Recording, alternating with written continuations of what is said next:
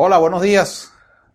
Es un honor y un privilegio poder compartir con ustedes a través de este medio un poco más de la palabra de Dios como hemos venido haciendo en oportunidades anteriores. Eh, si has podido sacar la cuenta, ya tenemos tres meses eh, en esta época que hemos denominado cuarentena, una realidad que evidentemente a todos nos cambió la vida. Hemos, hemos leído todo tipo de información al respecto. En estos días veía algo que me resultaba eh, impactante, la afirmación. Alguien decía que estamos viviendo una época más difícil, más compleja que la Segunda Guerra Mundial incluso. Y la persona daba sus argumentos. Decía que la Segunda Guerra Mundial había afectado a un número eh, determinado de la población mundial. Mientras que la pandemia por el coronavirus resulta que ha afectado a toda la humanidad sin excepción. Ya tenemos tres meses en esta situación inédita. Eh, jamás yo en lo particular había vivido una situación como esta. Y hoy vamos a estar hablando de el último capítulo de la epístola del apóstol Pablo a los filipenses. Ya hemos venido trabajando estas ideas en semanas anteriores y hoy finalizamos con el último capítulo de la epístola de Pablo a los filipenses. Importante que tengas dos cosas en cuenta antes de comenzar con la conversación que quiero tener contigo en, en este día. La primera es que quien escribe está escribiendo desde la prisión. No está escribiendo desde un hotel o, o desde un resort o desde el estudio de una casa. No. Está escribiendo desde la prisión. Quiere decir que si alguien me está hablando desde su experiencia quizás más extrema que la que yo estoy viviendo actualmente, debo prestarle mucha atención a eso porque si lo que él me quiere recomendar a él le funcionó, bueno, para mí que estoy en cuarentena, en mi casa, con situaciones difíciles, complejas, es verdad, creo que jamás ni nunca se compara a lo que significa estar en una prisión. Entonces, la persona que escribe está en una prisión. La otra cosa importante, y de allí las ideas que quiero comentarte en el día de hoy, es que esta realidad de pandemia nos ha hecho reencontrarnos con algunas cosas que posiblemente antes no le dábamos importancia. Por eso hoy quiero hablarte de las cosas importantes, cosas que posiblemente teníamos abandonadas en algún momento de nuestras vidas y hoy como consecuencia de esta nueva realidad, pues ha sido necesario retomarlas. Y quiero destacar de este último capítulo, del capítulo 4 de la carta de Pablo a los filipenses, tres cosas que son importantísimas, importantísimas, claves, claves para ser felices, para tener gozo, para poder seguir con la vida, con el mismo ritmo, aun cuando nos cambiaron las circunstancias. Tres cosas importantes que quiero resaltar en este capítulo 4 de la epístola de Pablo a los filipenses. Voy con la primera. Yo la he denominado la importancia de las relaciones interpersonales. Escucha bien, la importancia de las relaciones interpersonales. Miren, está demostrado, demostrado con estudios científicos, con experimentos, no, no lo digo yo, que no es mi área, lo dicen los neurólogos. Si algo es importante para la felicidad, es el relacionamiento social. Si algo es importante para nosotros es estar conectados con otros seres humanos. Y en esta epístola de Pablo a los filipenses se menciona un hecho bien interesante, bien interesante. Lo encontramos en el capítulo 4, versículos 2 y 3 de Filipenses. Lo, lo voy a leer muy rápido. Dice Pablo en su carta, ruego a Evodia y también a Sintique que se pongan de acuerdo en el Señor. Y a ti, mi fiel compañero, te pido que ayudes a estas mujeres que han luchado a mi lado en la obra del Evangelio, junto con Clemente y los demás colaboradores míos, cuyos nombres están en el libro de la vida. Fíjense que comienza esta epístola hablando de un impasse de una diferencia entre dos mujeres importantes en la iglesia, Sintique y Evodia. Ahora, estos versículos a mí me enseñan muchísimo, y es lo que yo quiero compartirles en esta oportunidad. ¿Por qué me enseñan mucho? Porque Pablo nos enseña cómo tratar las diferencias interpersonales que son parte del día a día. Porque si yo le pregunto a, a ti que me estás escuchando en esta ocasión, si has tenido alguna diferencia con alguien, estoy seguro que me vas a decir que sí. ¿Por qué? Porque tenemos diferencias en los trabajos, tenemos diferencia en la familia, tenemos diferencia con los vecinos, tenemos diferencia eh, con las comunidades, tenemos diferencia eh, en los estudios, en la universidad, los niños en el colegio tienen diferencias, tienen problemas. Porque es normal en el relacionamiento personal tener diferencias. Ahora, fíjense cómo Pablo trata estas diferencias y para mí es importantísimo examinar estos dos versículos. ¿Por qué? Porque fíjense que hay una primera idea. Pablo escribe una carta de cuatro capítulos y le dedica solo dos versículos a una diferencia importante que había entre dos miembros colaboradoras de la iglesia. Quiere decir esto, que Pablo no dedica la mayor parte de su epístola, de su escrito, de sus reflexiones y enseñanzas a tocar un tema de relaciones interpersonales. Sin embargo, tampoco lo ignora. Pablo pudo haberse como decimos nosotros popularmente, de hecho el loco, escribo de otras cosas, pero no toco ese punto de, de, diferencias interpersonales. Pablo lo toca, pero en la medida de lo correcto. ¿Por qué les comento esto? Porque ha sido mi experiencia y les hablo desde mi experiencia, quizás también ha sido la de ustedes, solamente para que la, lo reflexionen. ¿Qué ocurre cuando tenemos una diferencia interpersonal con alguien? ¿Saben qué ocurre? La verdad es que nos quedamos pensando en eso. Y de allí viene un término que conocemos popularmente y quizás lo hemos sentido, que se llama el resentimiento. ¿Qué quiere decir eso? Vuelvo a sentir. Y cuando tenemos una diferencia con alguien, entonces nos quedamos pensando y pensando y pensando y gastamos nuestras energías y mira lo que me dijo y por qué me hizo esto y mira qué injusto es, y yo no me merezco esto, y yo le voy a hacer esto, y en eso nos quedamos dando vueltas y vueltas y vueltas y vueltas, y resulta que se nos va toda la energía de nuestras vidas en un tema que puede ser de fácil solución. Y eso es lo que Pablo nos quiere enseñar. Solo dos versículos sirven para intentar resolver ese problema. ¿Y qué le dice? Amadas, Ustedes son colaboradoras en la obra del Señor. Ustedes colaboraron conmigo, trabajaron. Por favor, pónganse de acuerdo. Y tú, siervo fiel, no sabemos a quién se refiere, ayúdalas. Eso es todo lo que te pido. Ayúdalas. Mire, yo cuando preparaba esta, esta conversación con ustedes, traté de conseguir información sobre estas dos personas. Y déjenme decirles que hay información abundante, la mayoría especulativa, la mayoría especulativa. Porque Pablo resuelve el tema solamente con un mensaje. Por favor, pónganse de acuerdo. La enseñanza fundamental que quiero transmitirte en esta primera eh, presentación es muy sencilla. Los problemas interpersonales hay que resolverlos. Pero no te quedes dándole vuelta, no te quedes repensándolo, no pierdas tu tiempo o no inviertas tu tiempo o no malgastes tu tiempo, como tú lo quieras llamar, desgastándote por una diferencia que tuviste con alguien. ¿Sabes por qué? Porque las diferencias interpersonales se resuelven con un principio y es cuando recordamos el fin común que tenemos todos nosotros. José nos comentaba una experiencia bien interesante, algo que le ocurrió. Tiene un problema al salir de su casa. ¿Qué pasa? Recuerda cuál es el propósito el objetivo, la meta. Muy fácil. Servir a Dios. Y cuando yo tengo un fin común que perseguir, que buscar, las diferencias interpersonales quedan a un lado. Y allí no voy a perder tiempo. Y eso es lo que Pablo les quiere enseñar aquí en la iglesia. Hay una diferencia interpersonal, sí, pero hay que resolverla. No me pierdan tiempo hablando de que si esta me dijo, de que si el otro me dijo. No, no, no, no. No perdamos tiempo. Busquemos el objetivo, que en este caso es la predicación del Evangelio. Y quiero cerrar esta parte, esta primera parte, hablando de, las relaciones interpersonales, comentándoles una serie que yo estoy viendo actualmente.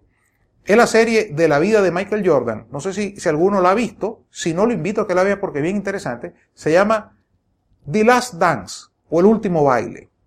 Y lo que más me llama la atención es cómo aquel equipo de Chicago Bulls de la década de los 90 lograron tantos campeonatos mundiales. Es verdad, tenían excelentes estrellas. Pero esas estrellas tenían particularidades y eran diferentes entre ellas. O era muy fácil poder relacionarse con el mejor jugador de básquet que ha habido en la humanidad como lo fue Jordan. No era fácil, sumamente competitivo, quería ganarlas todas. Me imagino que no era tan sencillo tenerlo como compañero de equipo. Pero no solamente Jordan, estaba Rothman, ustedes lo recuerdan, una persona bien particular, bien diferente al resto, con sus características, y estaba un, un Scottie Pippen, con sus características también, con algún sentimiento de que no lo estaban tratando como él se merecía. Todas esas diferencias interpersonales fueron resueltas. ¿Por qué? Porque había un propósito común, ganar un campeonato. Si eso aplica al trabajo en equipo, imagínate cómo aplica eso para las relaciones interpersonales, para las relaciones familiares y para las relaciones en la iglesia. Mi invitación en este día es simplemente, si tienes diferencias personales con alguien, busca una solución. No te quedes dando vueltas, no te quedes repensándolo, amargándote, resintiéndote por eso. Simplemente busca una solución. Y si tienes que buscar ayuda, excelente. Aquí Pablo lo está mencionando. La posibilidad de acudir un tercero que sirva como mediador, excelente. Lo importante es que se resuelva y se continúe adelante. Ese es el primer mensaje importante que tiene este capítulo 4 de la epístola de Pablo a los filipenses. Un manejo importante de las relaciones interpersonales. En época de cuarentena, en época de pandemia, es clave, fundamental, que mantengamos el relacionamiento social sano. Afortunadamente tenemos Zoom, tenemos WhatsApp, tenemos otras alternativas, pero no podemos perder el contacto social sano. Y esa es mi invitación para ti. Afortunadamente tenemos incluso estas transmisiones los domingos en la mañana, tenemos los estudios bíblicos, tenemos el club de sembradores, no pierdan el contacto. Y por favor, no nos desgastemos tampoco en asuntos que poco agregan. Si hay diferencias personales, chévere, se resuelven y listo, como lo establece aquí el apóstol Pablo. Esa es la primera cosa importante, el relacionamiento interpersonal. Voy a la segunda cosa importante. Tiene que ver con lo que nos mencionaba Edrey. Edrey es psicólogo. Edrey estudió en la universidad estos temas. Y Edrey recomendaba lo mismo que Pablo recomendó en esta carta en el capítulo 4, versículo 8, que lo voy a leer brevemente. Por último, hermanos, consideren bien todo lo verdadero, todo lo, lo, respetable, todo lo justo, todo lo puro, todo lo amable, todo lo digno de admiración, en fin, todo lo que sea excelente o merezca elogio. Qué mensaje tan importante, sobre todo en época de pandemia. Yo le voy a explicar lo que ha sido mi experiencia. Antes de este confinamiento, antes de que nos cambiara la vida como nos cambió, todos teníamos en alguna medida una fuente que nos generaba alegría. En mi caso particular, a mí me generaba muchísima alegría los fines de semana acompañar a mis dos hijos varones a sus campeonatos de fútbol. Eso para mí era religioso. Para, para nosotros como familia era importante acompañar a nuestros dos hijos, David y Samuel, a sus campeonatos de fútbol. Eso ya no lo tenemos. Hoy ya no juegan fútbol. Esperemos que vuelvan a jugar, pero hoy no están jugando. Y esa es mi experiencia. Piensa en tu caso qué te generaba alegría. Estoy seguro que te generaba alegría posiblemente ir a tu trabajo, colocarte el uniforme de la empresa o agarrar tu carro si, si eres trabajador independiente, salir a vender, dedicarte a lo que te gusta, si es dar clase en la universidad, presencial, tener a tus alumnos,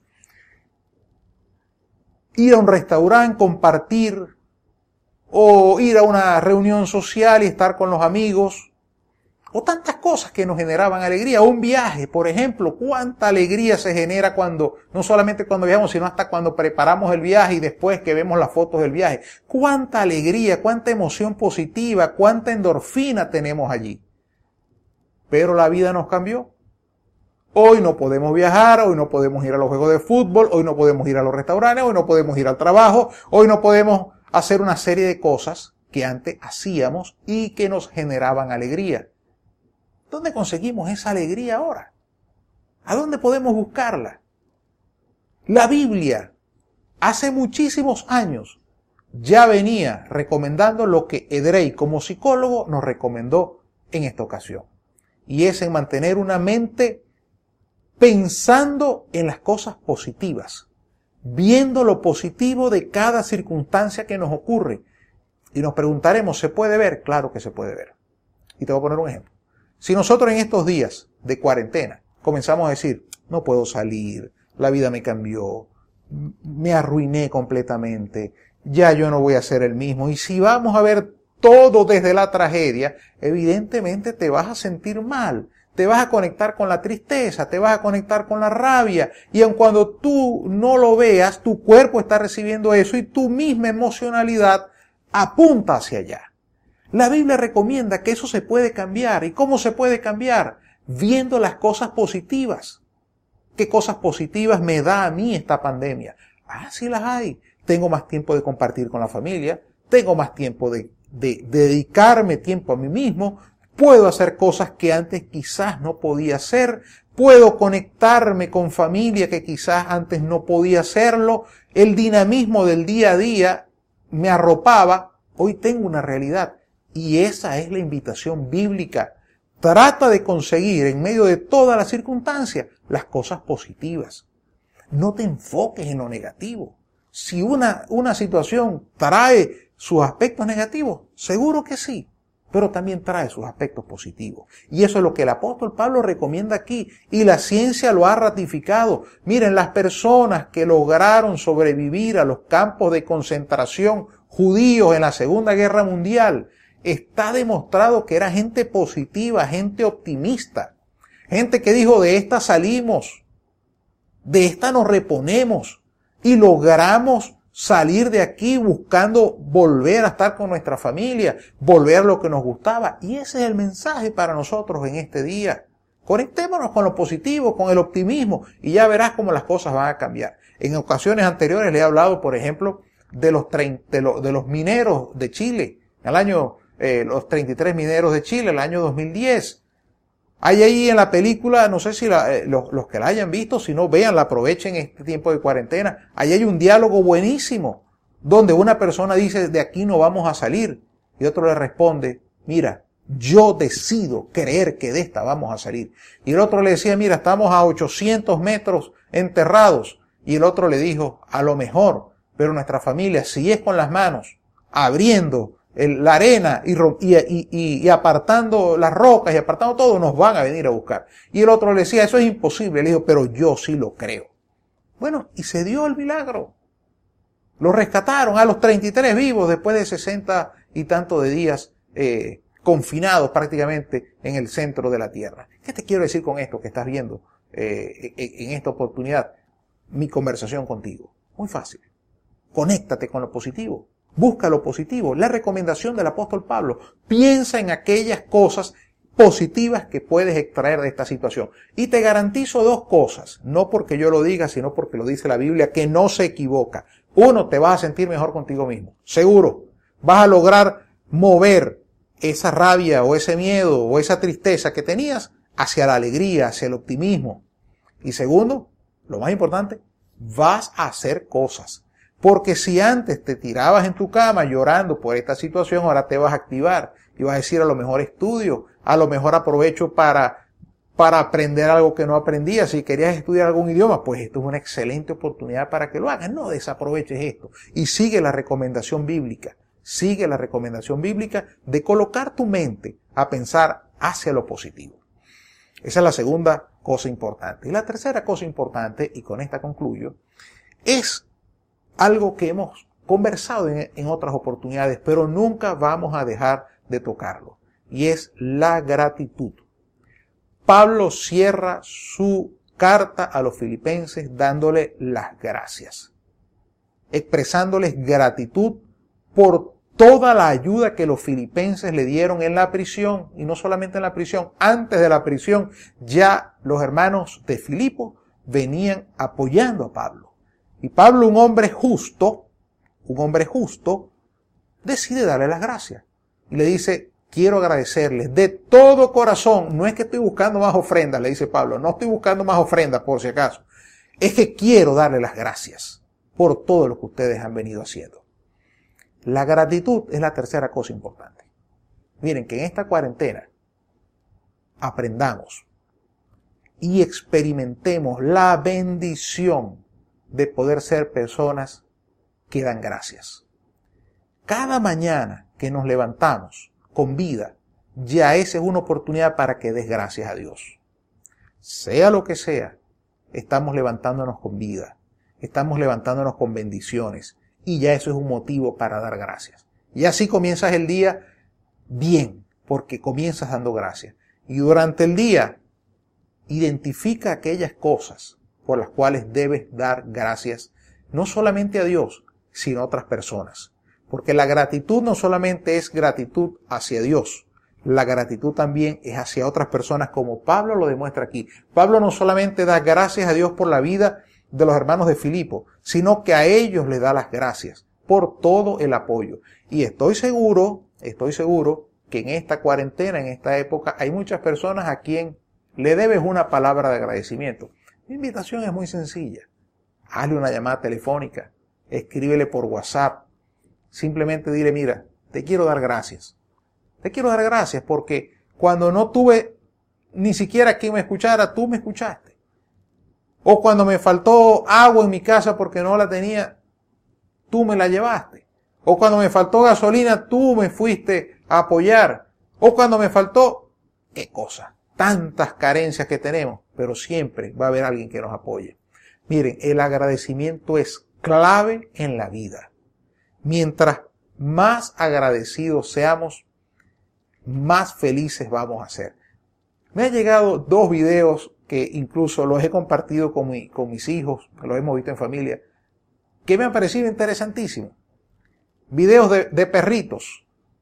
Perritos que antes de comer dan gracias. Yo sé que es un tema eh, de, de, crianza del perro, de domesticación, de que los enseñan, estoy seguro que es eso. Pero el mensaje de allí es que si unos animales pueden aprender a hacer una pausa para hacer especie de, eh, de un ritual donde ellos no saben evidentemente lo que están haciendo, pero lo pueden hacer para dedicar un tiempecito, hacernos pensar que están agradeciendo. ¿Qué quedará para nosotros los humanos que sí sabemos dar gracias, que Dios nos dio esa bendición y que definitivamente es de las virtudes más grandes que puede tener el ser humano, ser agradecido.